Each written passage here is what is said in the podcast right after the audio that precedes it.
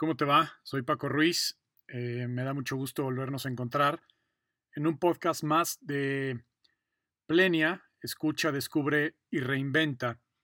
El, tema que nos, trae hoy aquí es el tema de cómo nos comunicamos, cómo pedimos cosas y cómo generamos acuerdos, compromisos y promesas. Lo que he observado últimamente en muchos equipos de trabajo y en cuestiones personales también en familias, en relación de parejas y demás, es una constante, eh, un constante incumplimiento de expectativas de lo que una persona pide y lo que la otra persona se compromete a dar o hacer y el resultado final. El, las, los componentes conversacionales están compuestos por, eh, por tres grandes rubros, la emoción, el cuerpo y el habla, el lenguaje. Cuando hablamos de la emoción es eh, cuáles son las emociones, las, las, emociones básicas como la alegría, la tristeza, el enojo, etc. Y por otro lado, dentro de la emoción están los, los estados emocionales, que estos pues, permanecen en el, en el tiempo, pueden ser a veces más profundos eh, o más recurrentes y están asociados muchas veces a ciertas personas. Esa es la emoción, emociones y estados emocionales. Por otro lado está el cuerpo, es decir, tu corporalidad y la biología. Eh, la biología es, es tu salud, tus hábitos, tu higiene, y por otro lado la corporalidad son tus gestos, tus movimientos, lo que dices con el, con el lenguaje no verbal. Si bien hay una teoría que el cuerpo, eh, que el lenguaje no verbal tiene mucho más peso que el lenguaje verbal, vamos a, vamos a enfocarnos en la parte exclusiva ahora del, habla, de ese porcentaje que es lo que verbalizamos. Y dentro de lo que verbalizamos en el lenguaje está compuesto por, eh, por la modalidad, es decir, si alguien indaga y propone, por el enfoque que le, que le damos, si es un enfoque único, si es un enfoque múltiple, por el lenguaje que está compuesto por la, por la escucha, por la empatía, por los sentidos. Y finalmente, y es donde, y vamos, donde quiero que profundicemos, es en los actos lingüísticos. ¿Qué son estos, estos actos lingüísticos? Los, los actos están compuestos por afirmaciones, declaraciones y, peticiones. ¿Ok? Las afirmaciones son los hechos, lo que realmente sucedió. Las declaraciones son las promesas o acuerdos que nos, que nos hacemos. Y por otro lado están las peticiones. ¿Qué es lo que he, estado observando eh, últimamente? Por el lado empresarial, recuerdo que estuve en una sesión de, team coaching hace, hace no, mucho. Y entonces el director de un área le pedía a, alguien de su equipo, estaba, su equipo estaba haciendo una presentación y, y la retroalimentación de este, de este líder fue, ¿sabes qué? No estás cumpliendo mis expectativas. Quiero que para la próxima eh, tu presentación sea sobre algo innovador. La persona que había presentado, que estaba siendo retroalimentada, accedió de muy buena forma, recibió muy bien la retroalimentación y le dijo, perfecto, para la próxima cuenta con que te voy a presentar algo completamente innovador. Y hasta ahí dejé, dejé pasar las cosas y parecía que todo era miel sobre hojuelas, que la retroalimentación eh, había, había logrado sus, sus frutos y tuve, tuve, la oportunidad de volver a estar en la, siguiente, en la siguiente presentación y ahí fue donde dirían los de mi tierra, ardió Troya. ¿Qué pasó? Esta persona presentó al director y el director si la vez pasada había estado enojado, ahora estaba fúrico. Y incluso su retroalimentación ya no fue como la anterior fue ya ofensiva porque había cumplido sus, habían incumplido sus expectativas o había incumplido sus expectativas esta persona. Y ahí lo que, lo que sucedió fue que los detuve, ahora sí los detuve, y le dije, le pregunté al director, eh, ¿qué esperabas tú de tu, de, que te presentaran? Y me contestó Paco, pues, algo innovador. Es que no sé por qué no le quedó claro que, que, que era algo innovador. Es más, ella me dijo que me iba a presentar algo innovador y está incumpliendo su promesa. Y le dije a la persona que le había presentado, ¿y tú con qué te quedaste? Pues a mí me pidió algo innovador le estoy, le estoy eh, presentando algo innovador. No sé por qué se enoja si le estoy dando lo que él me pidió. Seguramente te estás diciendo, te estarás diciendo a ti mismo, ¿y luego? ¿Qué pasó? Cuando hacemos peticiones, uno de los errores más comunes que cometemos es creer que la otra persona está entendiendo lo que yo estoy pensando, ni siquiera lo que estoy diciendo, ¿eh? Fíjate bien, una cosa es lo que pienso y siento, otra cosa es lo que verbalizo, otra cosa es lo que entiende la otra persona y otra cosa es lo que hace la otra persona. Fíjate la distancia que hay entre lo que pide, lo que, lo que piensa el que está haciendo una petición y lo que hace el que genera un compromiso. Hay un abismo impresionante. ¿Por qué? Porque carece de acuerdos de satisfacción. Recuerdo que hace, hace un año más o menos, eh, estaba, estaba yo, y te hablo desde, desde, desde un caso personal, quería yo saber cómo estaba el flujo en la empresa.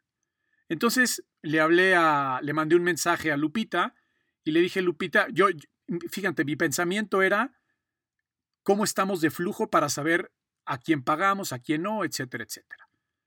Lo que yo le dije a Lupita, lo que yo le pedí a Lupita fue, ¿me mandas cómo vamos en facturación? ¿Y qué es lo que me mandó Lupita? Un Excel precioso, hermoso, divino y explicando cómo estaban las facturas. Lo recibo y digo, ¿qué no entendió que lo que necesito es que vea el flujo? Antes de decir cualquier cosa, me iluminó Jesucristo y dije, a ver, ¿qué pediste? Vete otra vez al WhatsApp a ver qué pediste.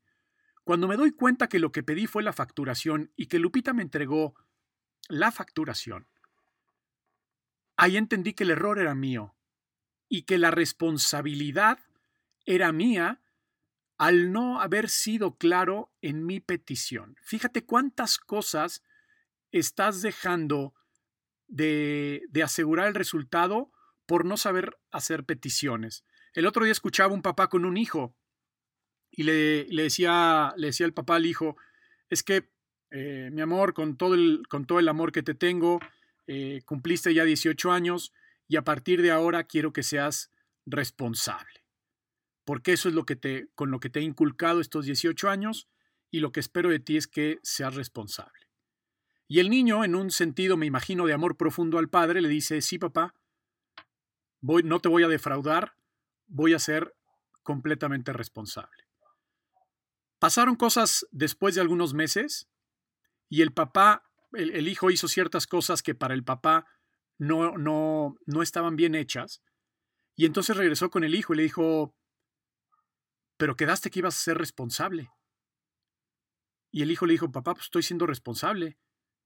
Esto, esto que sucedió no estaba previsto. Fíjate el abismo que hay ahí entre cuando yo le digo a mi hijo, quiero que seas responsable a mis 47 años, el concepto que tengo yo de responsabilidad a los 47 años, después de todo lo que he vivido, y el concepto de responsabilidad que tiene un chavo de 18 años. Otra vez, una petición mal hecha.